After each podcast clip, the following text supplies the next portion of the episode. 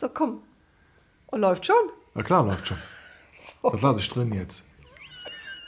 Das ist immer, wenn du nicht so ernst bei der Sache bist. So, hallo ihr Lieben zu unserem letzten Beitrag Tour Madrid 2022 mit der, Anna, dem Jörg der Xenia und dem Mick. und der Mick, ja. Ja, das war eine sehr interessante Tour. Es war unsere erste Tour mit unserem neuen Babybomber, sage ich immer, mit unserem Van, mit unserem Ford Customer Active. Und wir haben natürlich schon Gedanken gemacht, wie statten wir das Fahrzeug aus, was müssen wir Equipment kaufen, damit wir diese knapp, wie viele Kilometer waren es? 1800. 100 Kilometer schön entspannt, auch in Teilen komfortabel mit den Etappen absolvieren können. Da muss ich sagen, das Auto ist super gelaufen. Wir haben einen Verbrauch gehabt zwischen 8 und 9. Also in der Regel haben wir uns so um die 8,5 Liter auf 100 Kilometer eingependelt. War gut. Wir sind schon auch streckenweise sportlich gefahren. Ja, du. Ja gut, in, in den äh, Ländern da, wo wir da durchgereist sind, Frankreich, Spanien, da ging ja nicht schneller als 130. Ja? Da habe ich dann mal versucht, ein bisschen links zu fahren, aber Da gucken die Spanier einen schon blöd an, wenn man dauerlinks fährt, ne? ja, vor allem, wenn du dann auf der linken Seite die Sportwagen überholst. Aber ist immer das ein anderes Thema, ja. Da kommt meine Geschichte raus. So, ähm, das lachst du so. Nee, ist gut. Es war sehr dynamisch, wenn du gefahren bist. Ja, so kennt man mich. Aber das Auto war super. Ja. Hat gut durchgehalten. Ja, besondere Sitze, also äh, Schonbezüge haben wir extra in Polen anfertigen lassen. Dann haben wir, heißt das die Melsen oder Nelsen-Decken? Melzen. Mel- Von Melzen gibt es ja so schöne Decken. Genau, die haben wir mitgenommen, die war top. Dann haben wir hinten noch ein besonderes ähm, Netz mit Taschen. Das hatten wir auch hinter dem Fahrer-Beifahrersitz. Also ich muss sagen, so wie er jetzt ausgestattet ist mit den Taschen und so weiter, können wir ohne weiteres mal knapp so zweieinhalbtausend Kilometer. Ich habe schon einen besonderen Ort.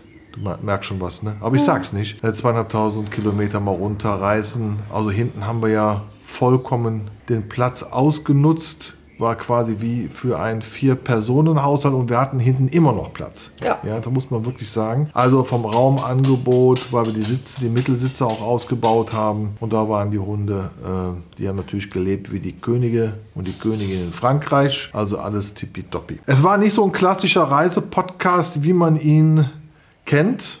War auch nicht unser Anspruch, war unser erster Reisepodcast. Wir haben auch gar keine Zeit gehabt. Das wäre auch viel zu stressig gewesen. Wenn wir jetzt wirklich den Anspruch erfüllt hätten, dass wir jede Menge hochwertige Bilder, entsprechende Texte und Videos und, und, und, und, und. Wobei wir das Equipment ja haben. Das ist ja nicht, das hatten wir ja dabei. Aber es wäre einfach äh, zu viel gewesen. Hätten wir auch gar nicht in Teilen die Reise genießen können. Ja. Und deshalb bin ich froh, dass wir nicht auf diesen Zug aufgesprungen sind, ständig irgendetwas zu posten. Wir haben bei Facebook ein paar Sachen gepostet, wir haben bei Instagram ein paar Sachen gepostet. Den müssen wir, den Instagram-Kanal müssen wir ein bisschen aufpushen. Ja, da müssen wir ein bisschen pimpen. Aber wir sind ja auch keine Influencer, die hier ihr Geld damit verdienen wollen, die Product Placement betreiben etc. Das machen wir nicht. War auch nie das Ziel, ich glaube. Aber dass wir den ein oder anderen schon, das haben wir auch zu hören bekommen, auch mit viel Lob, aber in teilweise auch konstruktiver Kritik, dass wir viele mitnehmen konnten auf diese Reise auf die World Dog Show nach Madrid. Ja, und natürlich auch in die Städte, wo wir zwischendurch halt waren, ne? La Rochelle, Arcachon, da unser Podcast-Thema halt zu Dune de Pilar. Also es gab schon ein paar Tipps, ja, also die, die das äh, jetzt nicht machen äh, oder noch nicht gemacht haben und dann ähm, die Idee haben, haben ja, können sich ja trotzdem aus dem Podcast ein paar Informationen rausziehen. So ja, Sie können uns ja auch nicht, ne? anrufen. Wir haben ja darüber nachgedacht, ob wir ein Roadbook im Nachgang dazu schreiben. Das werden wir nicht tun. Das dafür ist es einfach viel zu komplex, auch viel zu detailverliebt. Und wer sich wirklich daran, jetzt, also wer sich dafür interessiert, der kann uns gerne anrufen. Ja.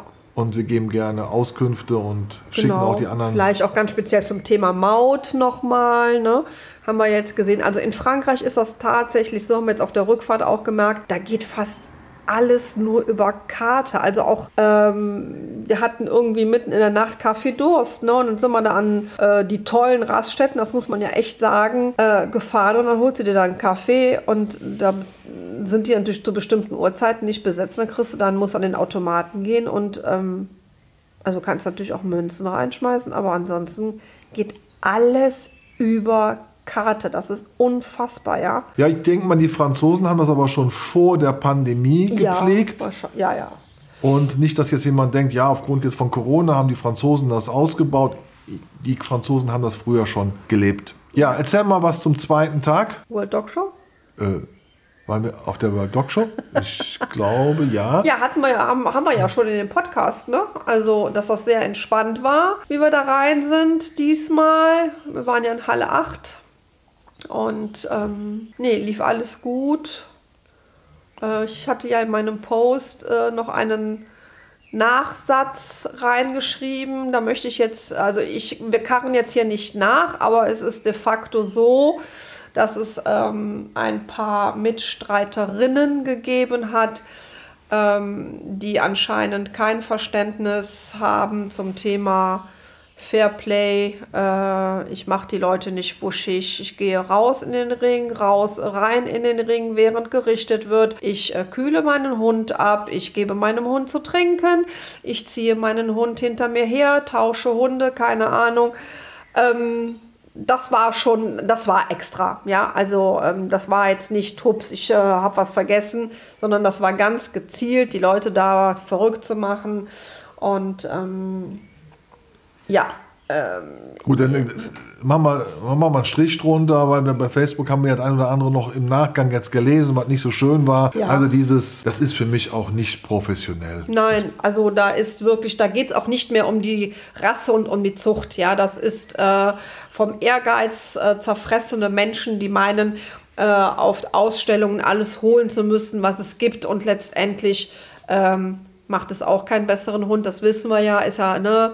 Bla bla bla, immer derselbe Schmuh. Ähm, aber ich mag es nicht mehr, ja. Ich will so Leute eigentlich äh, ja gar nicht sehen. Ja, als wenn die sagen, dann bleib doch weg von den Wegste Ausstellungen, dann ist ja dann immer noch meine Entscheidung, ja. Ja gut, wir, wir gehen ja auf die Ausstellungen, aber wir haben auch nur noch einen gewissen Kontakt zu gewissen Ausstellern, das muss man ja auch sagen. Ja, und eine gewisse Dame hat auch diverse Hunde, die dann aus dem Ring gingen.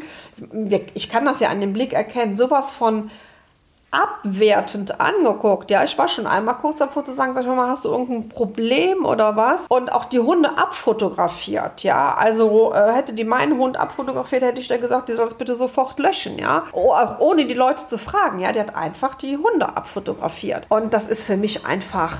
Bei, bei so einer öffentlichen Veranstaltung muss ich dir aber sagen, hast du jetzt nicht unbedingt das Recht am eigenen Bild, weil da, wenn Medien und Presse kommen und die filmen da, Ja, wenn du, wenn du da stehst, aber wenn du schon rausgehst und sie ganz gezielt an dir vorbeigeht und das Handy zückt und dann von deinem Hund alleine ein Bild macht, hat das für mich nichts mehr mit Recht am eigenen Bild etc. etc. zu tun, ja?